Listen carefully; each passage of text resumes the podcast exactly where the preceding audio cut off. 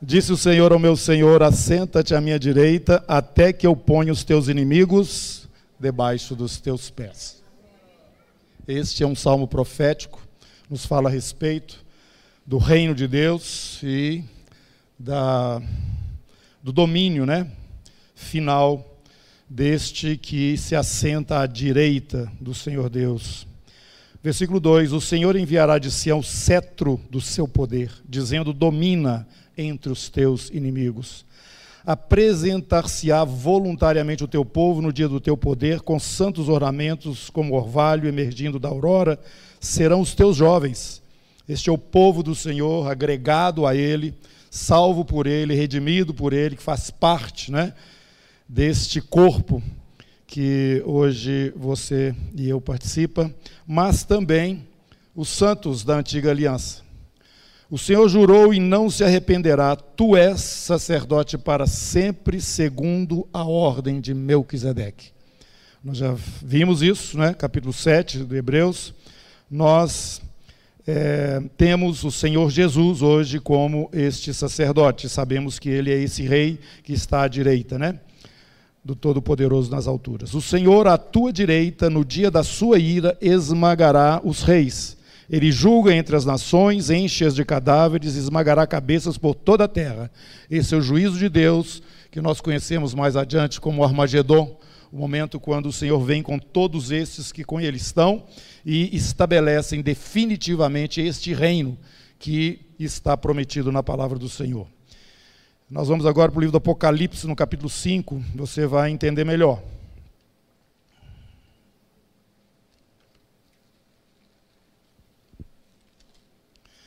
Capítulo 5, no versículo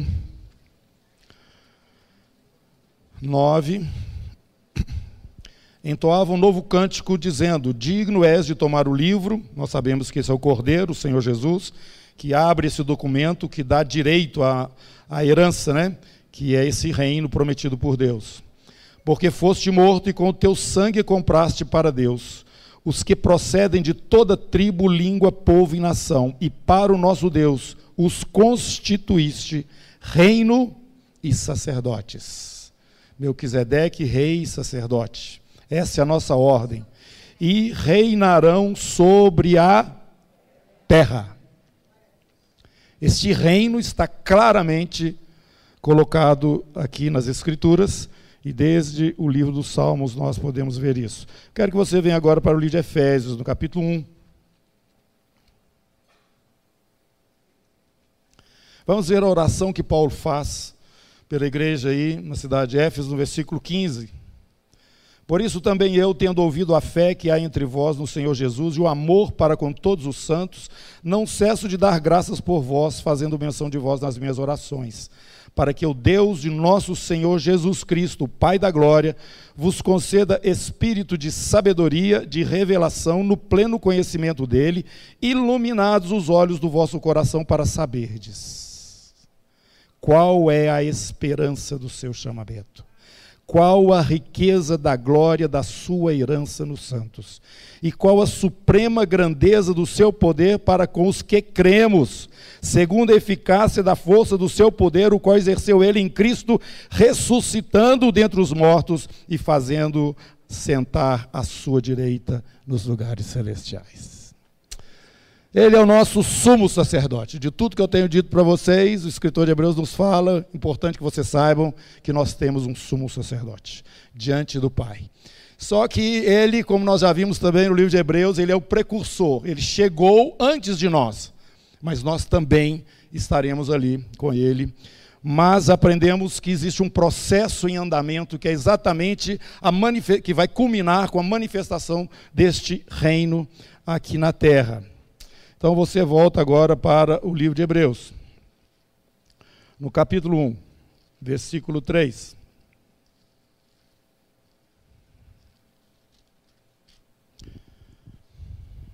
Ele é o resplendor da glória e a expressão exata do seu ser ele sustenta todas as coisas pela palavra do seu poder e, depois de ter feito a purificação dos pecados, assentou-se à direita da majestade nas alturas. Grave isso.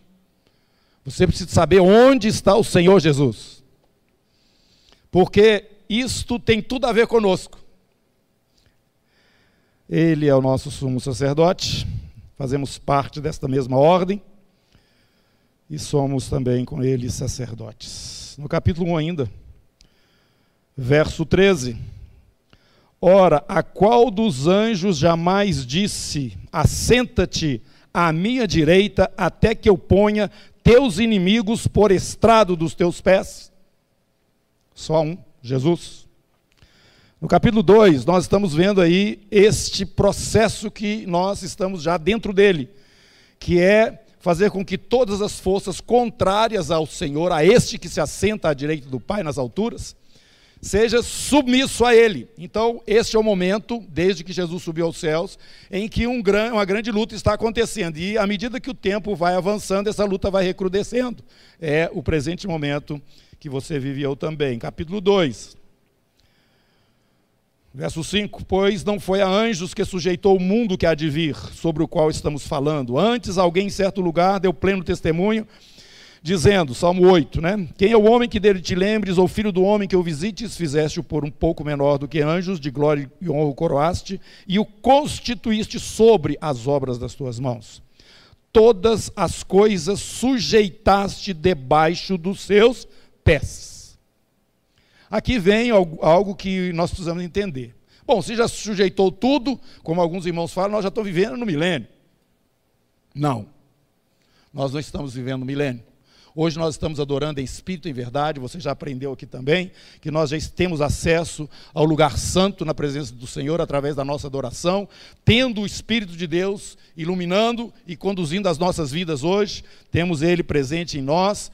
E dentro dessa comunhão que nós temos com Ele, nós adoramos, como fizemos aqui ao Senhor, que é ali o altar de ouro, e já falei aí, o Espírito Santo, o candelabro, e nós temos também a comunhão dos irmãos, que também aqui foi apresentada na ceia do Senhor, mas que significa também a, o nosso, a nossa convivência como família de Deus, suportando-nos, é, abençoando-nos, fortalecendo-nos, exortando-nos, edificando-nos, essas coisas todas. Este é o culto que, no momento, nós apresentamos a Deus nesse santo lugar em espírito. Nós temos acesso até o Santo dos Santos em espírito.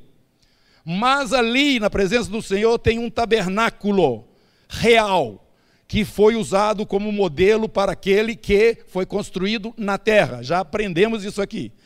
Vai chegar um momento, irmãos, que nós vamos estar dentro desse tabernáculo lá nos céus, agora diretamente diante do Senhor, fazendo esse mesmo serviço que hoje nós fazemos apenas em espírito, porque nós estamos vivendo um processo onde todas as coisas que são rebeldes e contrárias à vontade e à, e à autoridade deste filho que está sentado à direita do Pai, estão sendo submetidas a ele. Por isso existe neste momento um grande conflito espiritual. E aqui está falando, todas as coisas, verso 8, sujeitassem os seus pés. Ora, desde que ele sujeitou todas as coisas, nada deixou fora do seu domínio. Agora porém ainda não vemos todas as coisas a Ele sujeitas. E é nessa perseverança que já foi falado aqui, em espírito e em verdade, no exercício da nossa fé. Você vai ver no capítulo 10 aqui: o meu justo vive pela fé. Ele não volta para trás, não. Ele anda e avança nessa convicção de que ele está vendo, capítulo 12, o autor e o consumador da sua fé, assentado à destra da majestade nas alturas, que entrou naquele lugar maravilhoso, o Santo dos Santos, se assentou à direita do Pai e nos aguarda como precursor que é. E também sumo sacerdote da ordem que nós participamos dela hoje. Glória a Jesus. Capítulo 3. Por isso, santos irmãos, que participais da vocação celestial, celestial. Considerai atentamente o apóstolo e sumo sacerdote da nossa confissão, Jesus, o qual é fiel àquele que o constituiu, como também era Moisés. Sumo sacerdote da nossa ordem, Jesus. Considerai atentamente a ele e caminhemos então firmes neste, nessa visão. Capítulo 8, verso 1. Ora, o essencial das coisas que temos dito é que possuímos tal sumo sacerdote que se assentou à destra do trono da majestade nos céus. Como ministro do santuário e do verdadeiro tabernáculo que o Senhor erigiu, e não o homem. Então tem um tabernáculo. Nós vamos para esse tabernáculo e já aprendemos isso aqui. Nós já vimos no livro do Apocalipse que a, a entrada dos vencedores do céu começa com a participação do fruto da árvore da vida. E termina assentado no trono. Nós já vimos que tem umas estações, nós vamos chegar lá. Mas esses que perseverarem até o final, esses que não retrocederem. A palavra de Deus está nos falando que eles são vencedores e eles vão herdar todas aquelas bênçãos prometidas às sete igrejas. São estações, já na glória, após tribunal de Cristo, em que os vencedores estarão sendo recompensados dentro dessas estações. Começa com o fruto da árvore da vida. E nós vamos vendo uma ascensão até chegar, capítulo 2 do Apocalipse, aliás, 3. É só para terminar aqui lendo o texto mesmo, esse, essa trajetória né, dos, dos santos do Senhor. Capítulo 3, promessa à igreja de Laodiceia. Capítulo, não, capítulo 3, mas é lá na frente. Capítulo 3, verso 21. Ao vencedor, dar-lhe-ei sentar-se comigo no meu trono. Você sabe onde é que é que Jesus está, não sabe? Então, irmãos, tudo o que está acontecendo agora precisa ser percebido de uma forma agora diferente daquela que até agora, eu creio, nós estávamos acostumados e também entendo que o Espírito de Deus está nos abrindo os olhos, nós estamos começando a ver uma realidade que não era percebida tão fortemente assim. E eu quero que você venha em 2 Coríntios capítulo 4 e observe comigo estas coisas que é, já estavam sendo aqui mostradas na palavra do Senhor. No capítulo 4, Versículo 16. Por isto, não desanimamos, pelo contrário. Mesmo que o nosso homem exterior se corrompa, contudo, o nosso homem interior se renova de dia em dia. Como o irmão falou aqui, se você não dá conta de correr, anda. Se você não dá conta de andar, rasteja. Mas chega lá. Persevera. Persevera, capítulo 4, verso 17, porque a nossa leve e momentânea tribulação produz para nós eterno peso de glória, acima de toda comparação. Não atentando nós nas coisas que se veem, mas nas que se não veem, porque as que se veem são temporais, as que se não veem são eternas. Vai lá para o capítulo 8 do livro de Romanos. Romanos capítulo 8, verso 18.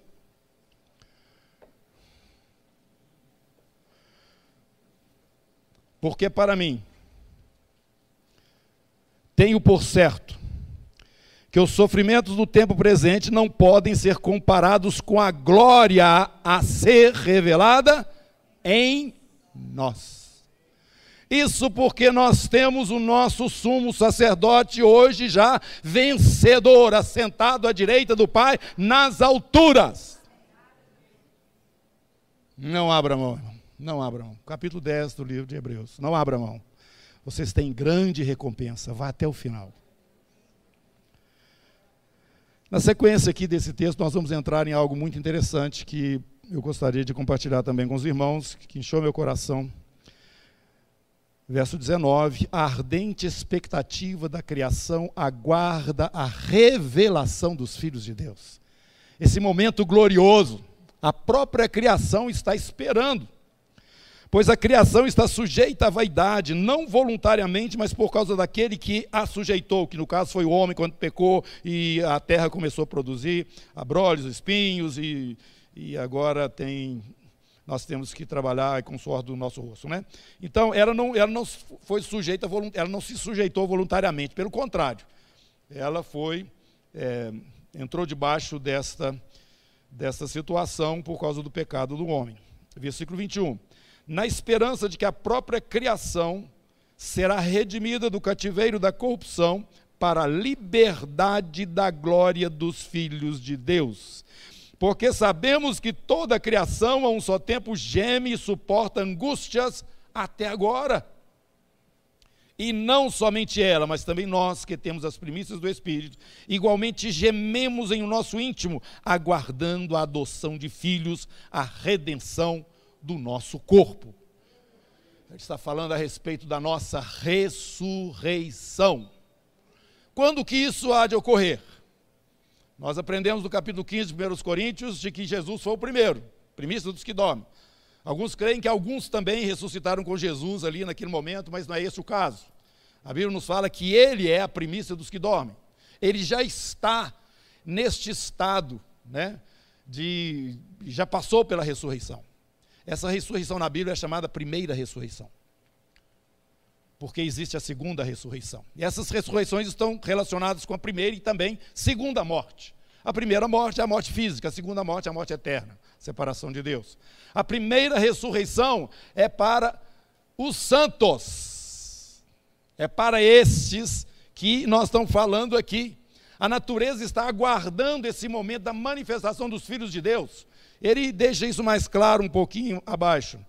Versículo 23, e não somente ela, como também nós, né, aguardamos igualmente a redenção, igualmente gememos em nosso íntimo, aguardando a adoção de filhos, a redenção do nosso corpo. Este corpo vai, assim como o de Jesus, ser transformado.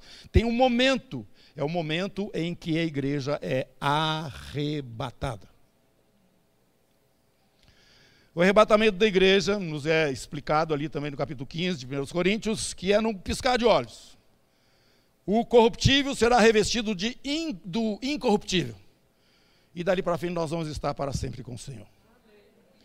Meus irmãos, a partir desse momento, nós entramos no tribunal de Cristo, e do tribunal de Cristo nós vamos para as estações das promessas, né?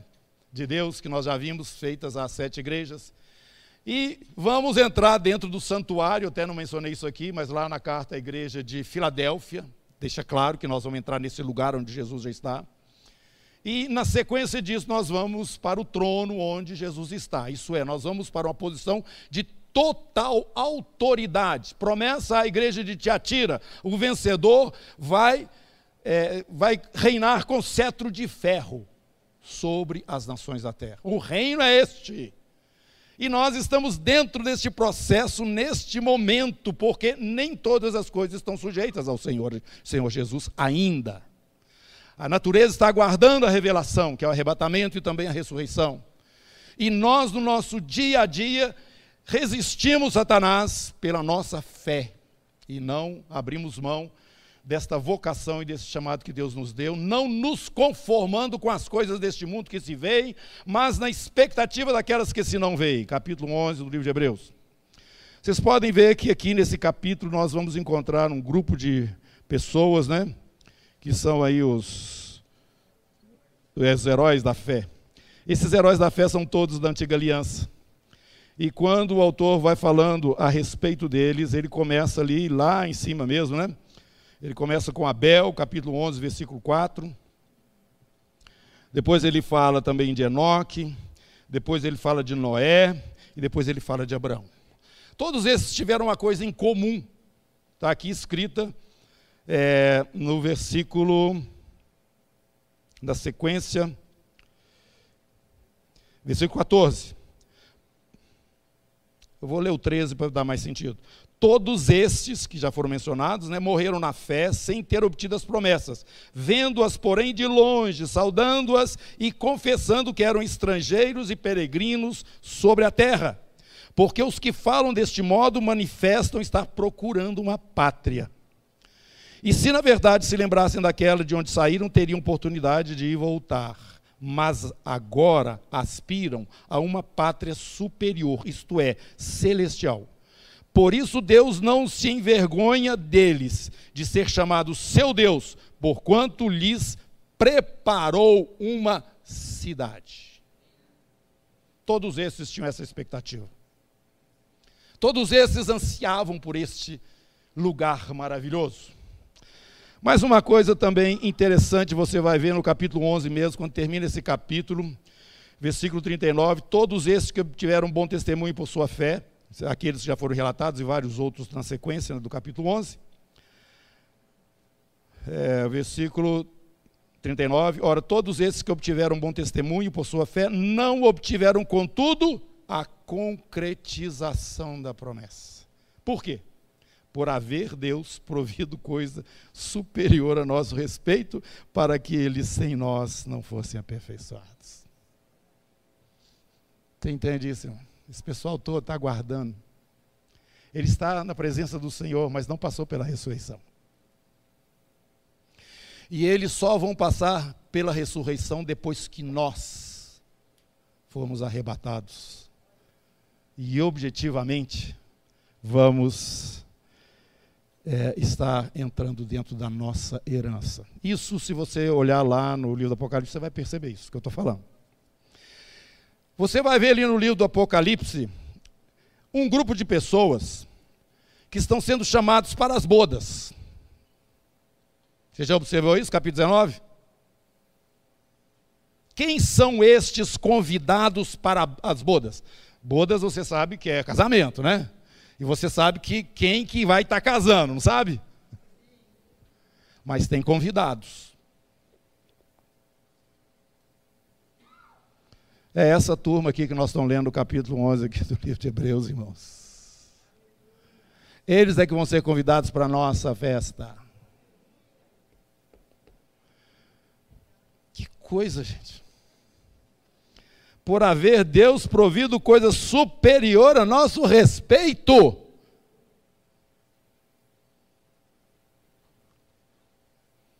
Irmãos, igreja e Israel mesmo Israel da antiga aliança, este que desses que andaram, né, pela fé, também foram aqui todos relacionados, todos estão olhando para nós.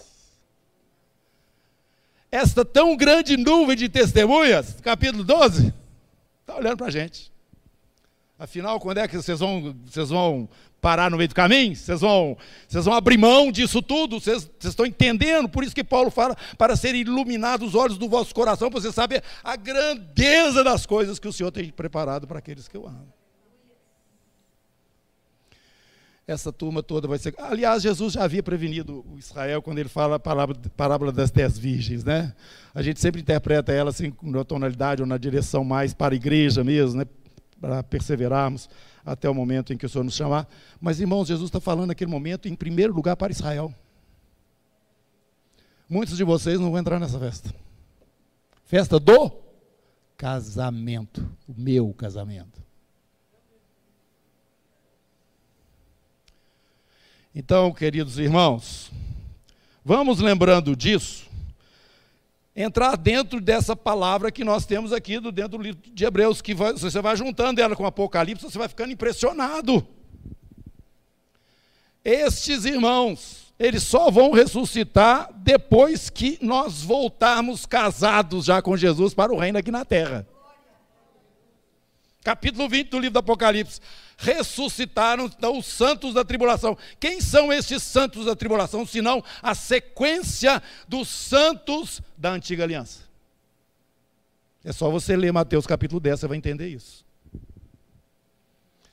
Essa promessa de Deus para Israel, que ele vai tirar Israel lá de dentro da sepultura, né, dos ossos secos e tal, chega um momento que se torna o quê? Um poderoso exército. Mas não é um poderoso exército, que fica tudo bonitinho, paradinho, não. É exército que funciona. E você entra dentro do livro do Apocalipse, você encontra esse exército. Capítulo 7. O Senhor selou 144 mil de cada uma das tribos de Israel. Mas esses irmãos, vocês já viram que eles não estão identificados com a cidade. Eles estão identificados com Jesus, estão identificados com Deus Pai, está lá no capítulo 14, verso 1. Mas eles não estão identificados com a nova Jerusalém, não.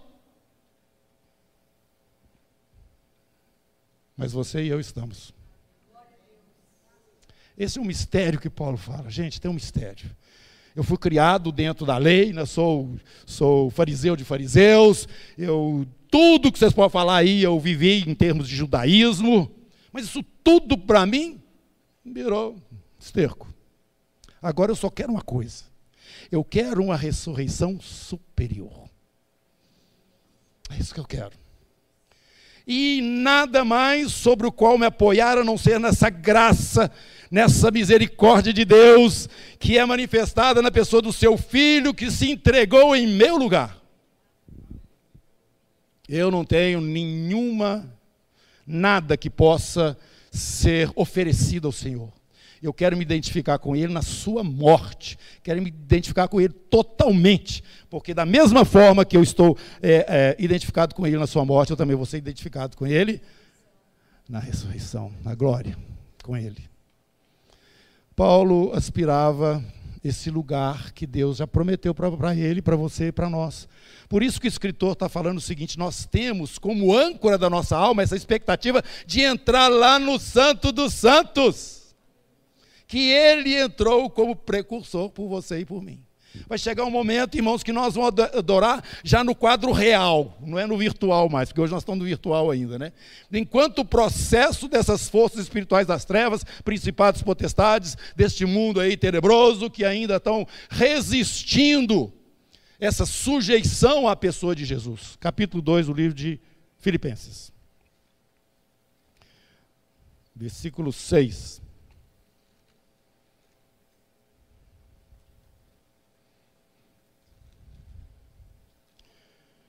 Filipenses capítulo 2, versículo 6. 5, aliás. Vamos começar no 5. Tende em vós o mesmo sentimento que houve também em Cristo Jesus. Pois ele, subsistindo em forma de Deus, não julgou como usurpação ser igual a Deus. Antes a si mesmo se esvaziou, assumindo a forma de servo, tornando-se em semelhança de homens, reconhecido em figura humana, a si mesmo se humilhou, tornando-se obediente até à morte e morte de cruz pelo que também Deus o exaltou sobremaneira. Lhe deu o um nome que está acima de todo nome, para que ao nome de Jesus se dobre todo joelho nos céus, na terra, debaixo da terra, e toda língua confesse que Jesus Cristo é o Senhor, para a glória de Deus Pai. Aleluia! Esse é o nosso sumo sacerdote.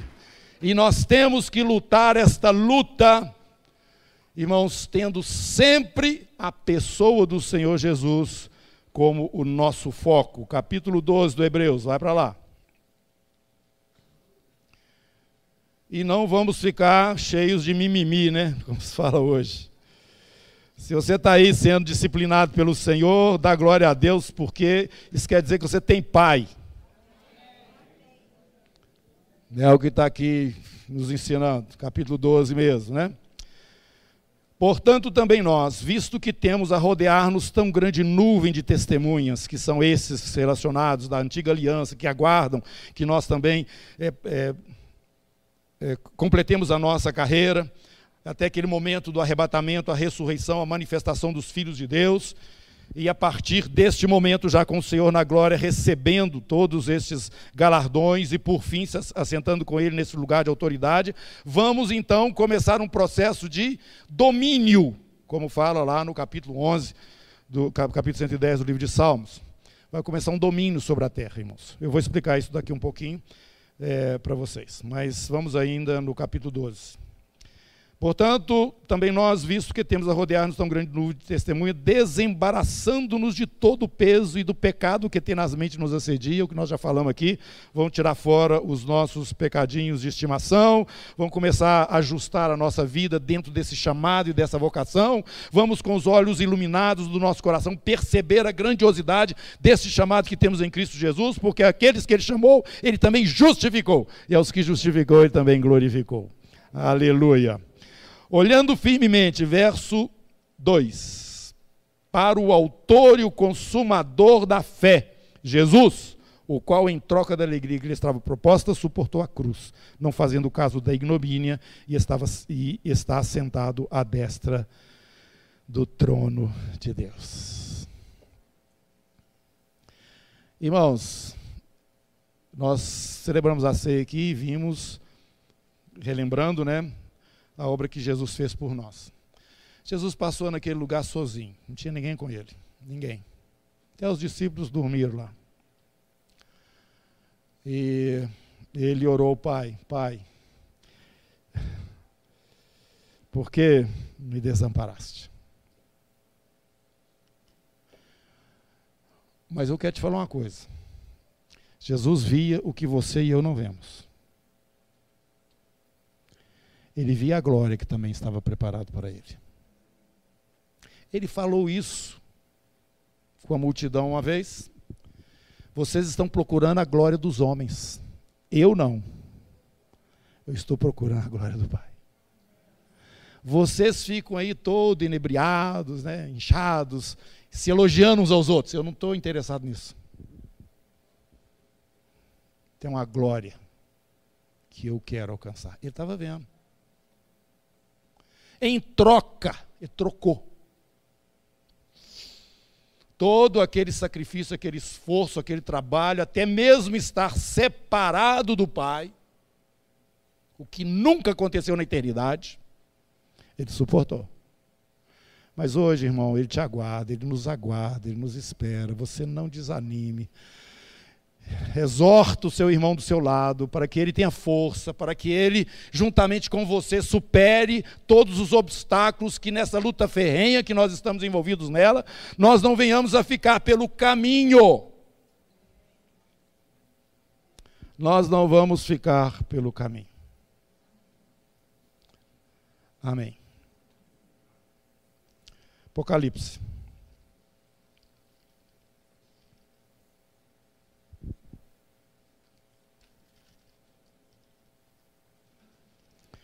Nós vamos vendo aqui nesta revelação que o livro vai sendo aberto. Esse livro ele desemboca no reino de Deus. Quer dizer, quando o livro está totalmente aberto, é, o, a lei passa a valer. Tá? Enquanto está fechado, ela não está valendo. Abriu, está valendo. Jesus comprou com seu sangue, é a visão do capítulo 5, né? Cordeiro vai lá e pega o livro. Eu posso abrir esse livro com a vida dele entregue, o sacrifício dele feito, perfeito que ele era, diante de Deus, ele conquistou esse direito. É o cordeiro leão, o leão da tribo de Judá, e o cordeiro que pegou o livro e abre esse livro. Esse livro você vai encontrar ele novamente no capítulo 10 do livro do Apocalipse, já aberto. E ele vem, é, é, ele está, tem um anjo, né, que segura esse, esse livro aberto. Esse anjo pisa na terra e pisa no, no, no, no mar. É grande, né? E ele brada como um leão.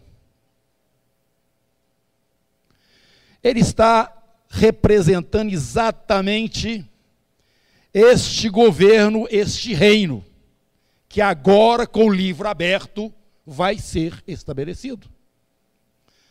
Vi um anjo forte descendo do céu, envolto em nuvem, nuvem com um arco-íris. Esse arco-íris aí está relacionado com o trono. É, por cima da sua cabeça, o rosto era como o sol.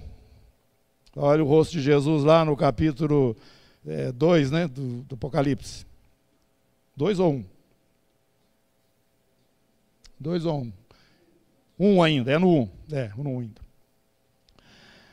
E você vai ver as pernas também como colunas de fogo. Tinha na mão um livro aberto, pôs o pé direito sobre o mar e o esquerdo sobre a terra e bradou em grande voz, como ruge um leão. Não tem mais demora.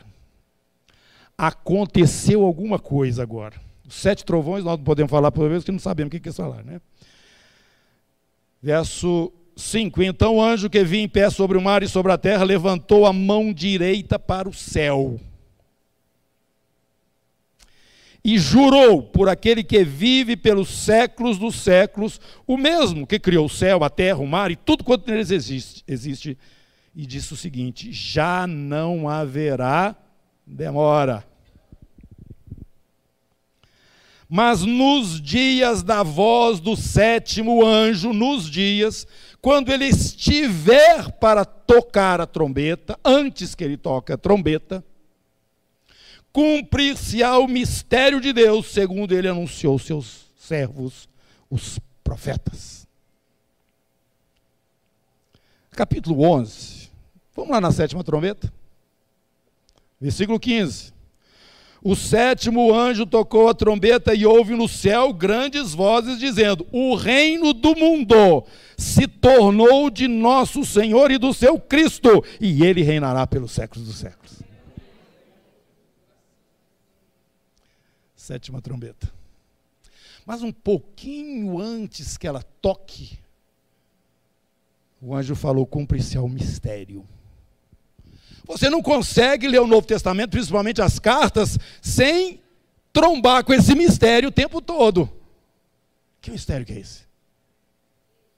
Como ele disse através dos seus servos, os profetas. Esses servos e profetas aqui é da nova aliança, viu, gente? Nova aliança. Ele já havia anunciado isso, que isso iria acontecer.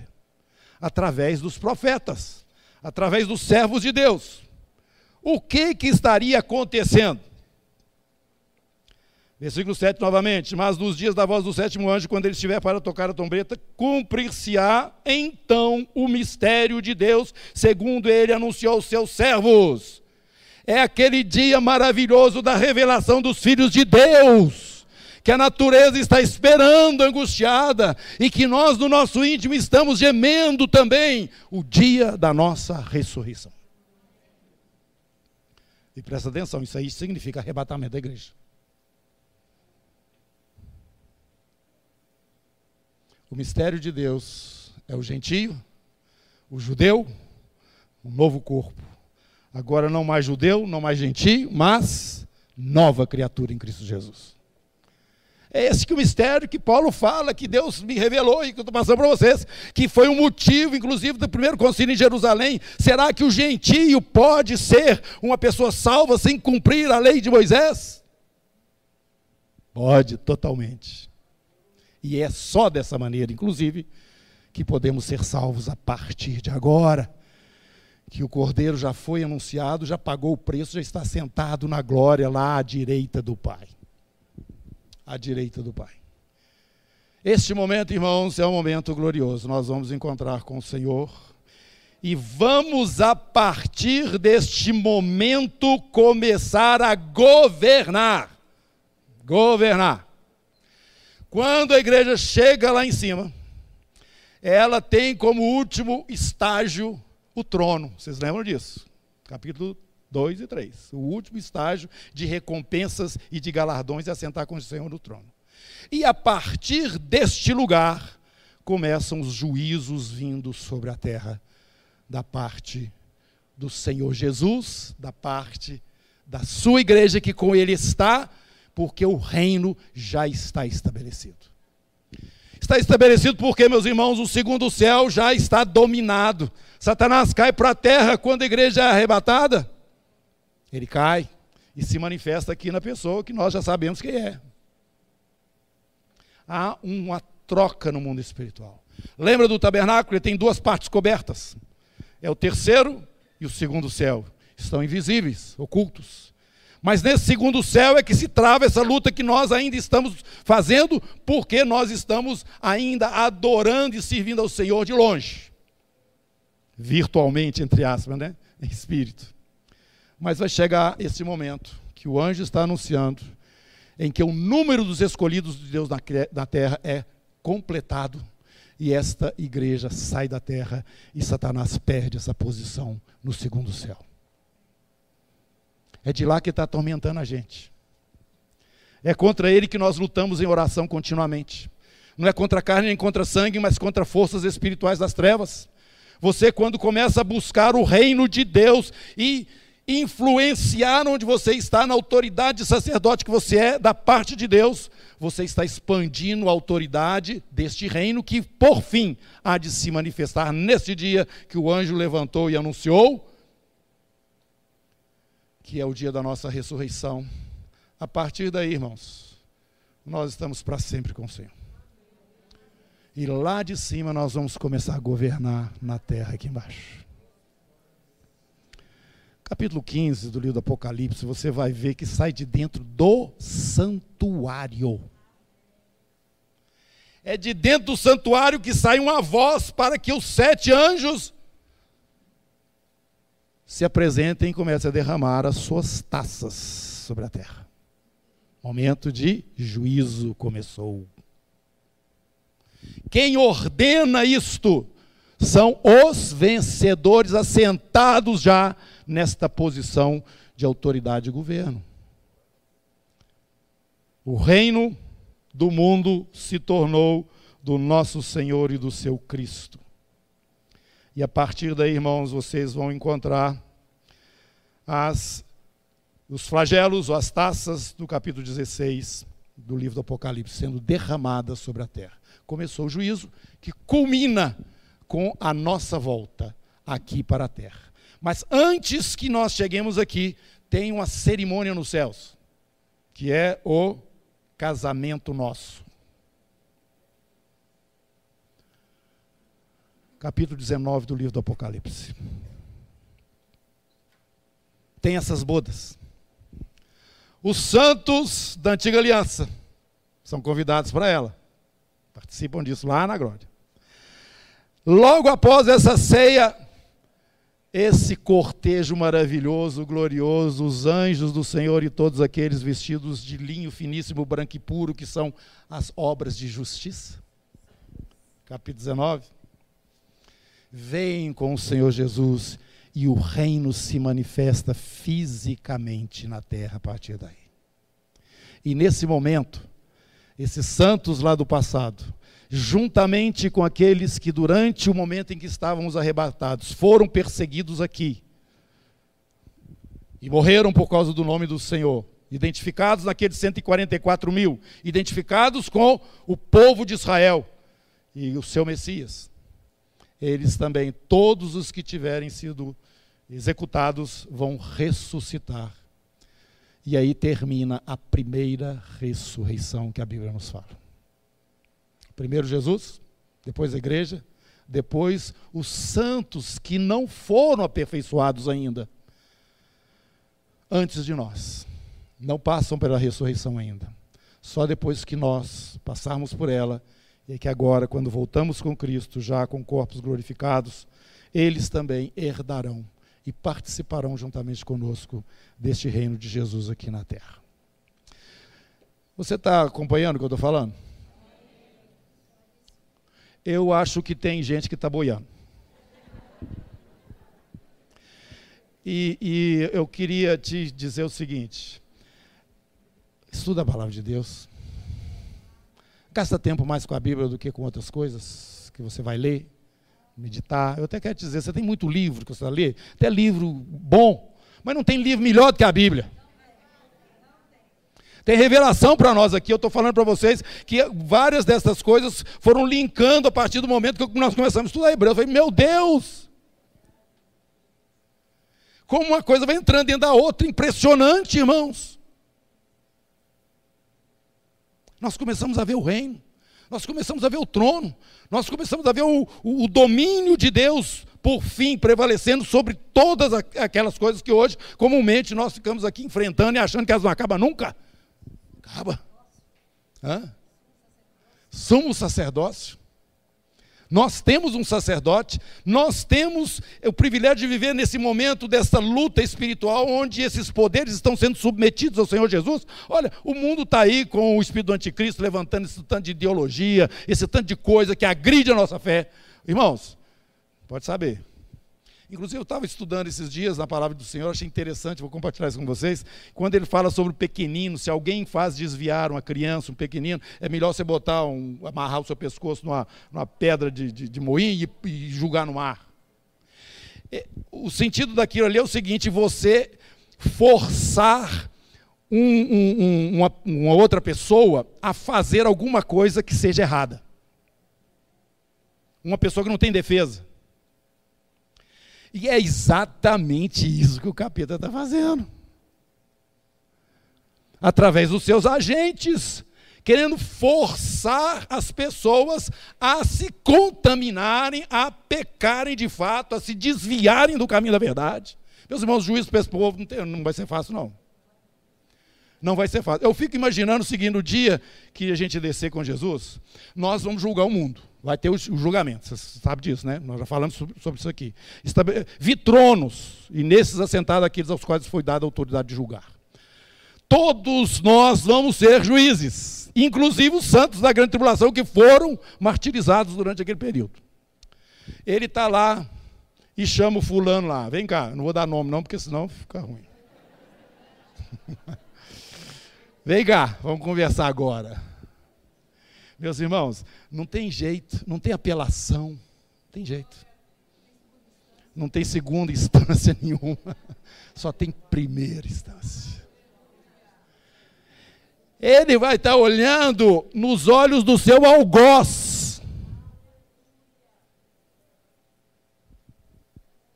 Nada escondido, tudo claro. Aquele irmãozinho que morreu lá no fundo de uma cela, num país lá qualquer, por causa do nome de Jesus, ele vai julgar todos aqueles que foram usados para o sofrimento dele, por causa do nome de Jesus. Saibam disso, irmãos. Nós vamos julgar inclusive os anjos. Sabia disso? Já leu na Bíblia? Está escrito lá.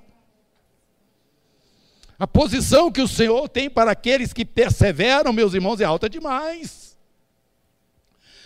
Vou voltar dizendo o que Paulo fala, que os olhos de vocês sejam iluminados, os olhos do coração, para vocês perceberem a grandeza da glória que está preparada para aqueles que o Senhor tem chamado. Nós, irmãos, somos sacerdotes do Deus Altíssimo sobre a terra. E não somente sacerdotes, mas reis Neste momento, essas coisas não aparecem no mundo natural, mas nós não andamos pelo que nós vemos, nós andamos por aquilo que cremos, e a nossa luta se dá nas regiões espirituais. Lá os demônios sabem quem você é. Igual aquele que falou lá para os Céfas, né? Parece o sumo sacerdote. Eu sei quem que é Paulo, quem que é Jesus, mas vocês, quem que vocês são? Aquele demônio lá na cidade de Éfeso, se não me engano, né? Então, irmãos, eu quero dizer o seguinte: no plano espiritual, o, os demônios te conhecem. Eles sabem que você é um rei, eles sabem que você é um sacerdote da ordem de Melquisedeque. E é pela fé que nós lutamos agora. Resiste a Satanás e ele fugirá de vós. Traga agora os poderes do mundo vindouro, porque você tem autoridade para isso. Aprendemos aqui. Os poderes do mundo vindouro já estão disponíveis a nós, mas pela fé apenas é que eles são ativados. Por isso esse livro termina lá, o livro de Hebreus, nos falando da importância desta fé que está firmada na pessoa de Jesus, que é o autor e consumador dela, que nos dá perseverança para não regredirmos e nem estacionarmos, porque a nossa vocação é uma vocação celestial. Que Deus te abençoe e te fortaleça para viver mais um dia, mais uma semana, mais um mês, mais um ano, e quantos vierem e estiverem diante de nós ainda. Não são e na convicção de quem você é em Cristo Jesus e no chamado né, dele para cada um de nós. Vamos orar? Senhor Deus, eu quero te agradecer por esses momentos que nós podemos te adorar aqui, partir o pão e, e, e, vivenciarmos essa experiência de família do Senhor que somos, tendo Jesus como nosso cabeça, o nosso sumo sacerdote, que já venceu, já resolveu tudo, está sentado aí à destra do Pai nas alturas, nos olhando e aguardando por nós, e dando-nos aqui também, porque Ele subiu aos céus e deu dons aos homens, enviou o seu Espírito, que está aqui conosco agora, que nos dá essa condição de lutar essa luta, Senhor, porque ela é principalmente uma luta espiritual.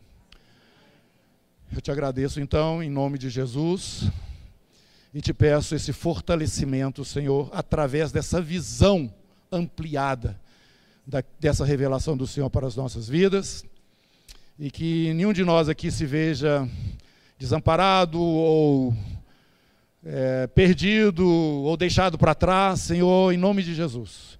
Nós te pedimos que o Senhor faça manifestar mais ainda o amor fraternal entre os irmãos, que o Senhor manifeste mais ainda, Senhor Deus, a unção do teu Espírito no nosso meio, que o Senhor nos dê as experiências espirituais que já estão, ó Deus, é, contabilizadas, né?